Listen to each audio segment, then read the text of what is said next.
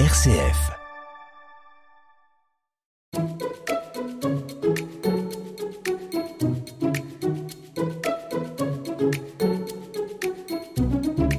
Faire la cuisine, aller chercher les enfants à l'école, vider la poubelle, mais aussi prendre des décisions, faire les comptes. Que de choses à faire dans une maison. Heureusement, dans un couple, les tâches peuvent être réparties. Mais réparties comment? De façon choisie ou arbitraire? Équilibrée ou non? Et comment ça évolue dans le temps? Autant de questions qu'on partage en équipe avec d'autres couples. Et autant de questions qu'on va aborder aujourd'hui à la lumière de ce que nous vivons au quotidien. Ça vous parlera sûrement. Toujours ensemble, un podcast réalisé par les équipes Notre-Dame et RCF. On va commencer, si vous voulez bien, par des exemples concrets. Avant de se rencontrer, on faisait chacun sa cuisine, mais quand on a commencé à vivre ensemble, Florence l'a fait naturellement pour nous deux, sans qu'on ait besoin de se concerter, et ça nous convient bien. À l'inverse, je n'ai jamais été très à l'aise avec les comptes, et je suis bien contente que Jean-Philippe ait pris ça en charge, tout aussi naturellement. Alors pour ce qu'on fait volontiers, la répartition se fait facilement. Mais ça peut être plus difficile quand une tâche est pesante pour Florence et pour moi, comme le ménage chez nous. Pour vous, c'est peut-être autre chose qui vous pèse. Dans ce cas, pour s'y mettre sans trop de difficultés, voilà déjà une petite astuce. On se dit que ce n'est pas une corvée, mais un service. Faire quelque chose dans le but de rendre service lui donne du sens. Rendre service, c'est aussi s'entraider. Et ça, dans une vie de couple, c'est super important. On n'a pas les mêmes talents, pas les mêmes capacités et on n'a pas les mêmes goûts pour faire telle ou telle chose. Alors autant que chacun fasse en priorité ce qui lui est plus facile et le plus agréable. Et quand le partage ne se fait pas naturellement, on en parle. Parce qu'on s'est rendu compte que c'est plus agréable de choisir qui fait quoi plutôt que de subir ce qu'on fait. Par exemple, quand Florence fait quelque chose pour la maison, c'est important que je respecte sa façon de faire, sans la critiquer et sans passer derrière elle même si je me dis que j'aurais fait mieux, ou en tout cas autrement. Ouais, c'est vrai. C'est vite fait de penser que j'aurais fait mieux. Et pourtant, plutôt que de critiquer, c'est bien plus bénéfique de dire merci. C'est super important même de dire merci et de reconnaître ce que l'autre fait. Par exemple, Jean-Philippe fait la vaisselle bien plus souvent que moi. Je me force à lui dire merci, alors que j'avoue que parfois j'ai plus envie de lui dire euh, bah, qu'il aurait pu aussi laver l'évier. Ah ça oui, si Florence me dit que l'évier est sale, je pense que ce que j'ai fait n'est pas apprécié, que je ne suis ni remercié ni reconnu. À l'inverse, il y a des choses qu'on aime bien faire tous les deux, ensemble ou non, comme prendre du temps pour les enfants, les conduire à leurs activités ou les aider dans leurs devoirs. Du coup, on alterne tous les deux selon les circonstances. Et cette répartition des tâches, ou plutôt des services, comme on l'a dit tout à l'heure, elle n'est pas figée, elle peut évoluer avec le temps. On sait tous qu'au fur et à mesure des années, les besoins du couple et de la famille changent. Et les disponibilités aussi, en fonction de notre rythme de travail, de la santé de chacun, de l'âge des enfants, etc. Ah, méfions-nous de la routine. Ce qui est important, c'est qu'on se sente bien dans la répartition des services et qu'on trouve le bon équilibre pour notre couple à chaque moment de notre vie. Mais parfois, c'est pas si simple. Parce qu'on peut penser que la répartition n'est pas équitable, que j'en fais plus que l'autre, alors que j'ai moins de temps. Ça peut être à l'origine de souffrance et même de tension, surtout si on n'arrive pas à communiquer, à échanger là-dessus.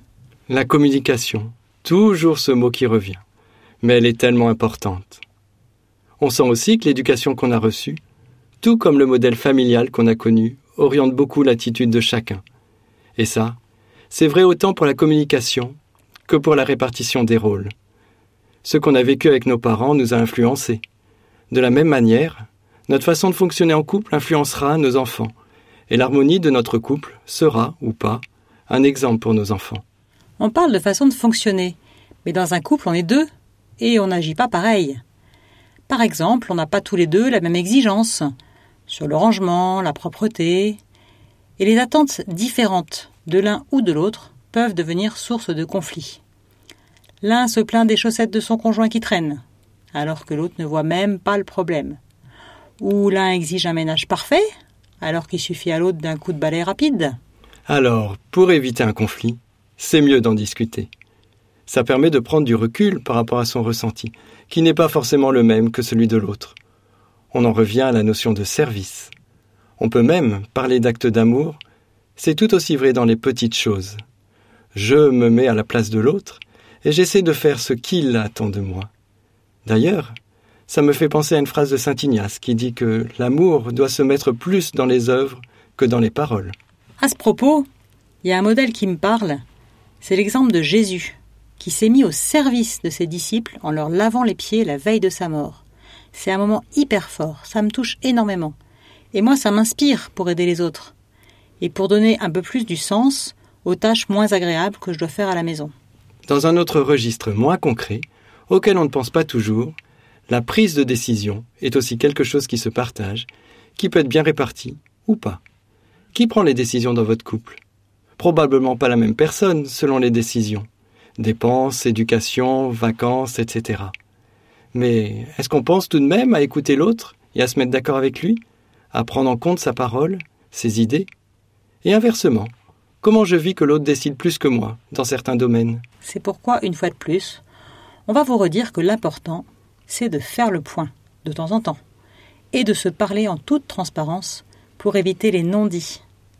Ça permet de vérifier qu'on est en phase, qu'on respecte le rythme et les envies de l'autre, et aussi de vérifier qu'il n'y en a pas un qui est débordé alors que l'autre a plus de temps libre. En résumé, on peut se dire ne faisons pas les choses du quotidien par devoir ou par nécessité, mais pour rendre service et pour faire plaisir à notre conjoint. Pensons aussi à dire merci et à valoriser ce que l'autre a fait. Et allons même plus loin, que nos services réciproques soient des gestes d'amour. Alors on vous propose, comme d'habitude, un petit défi pour illustrer cet épisode. Pensez à dire un merci par jour à votre cher et tendre. Et la prochaine fois, on abordera un autre aspect du quotidien du couple. Comment parler de l'autre, de soi ou du couple, en utilisant le bon pronom, en exprimant ses besoins tout en laissant sa place à l'autre. Bref, comment utiliser correctement les pronoms on, je, tu et nous.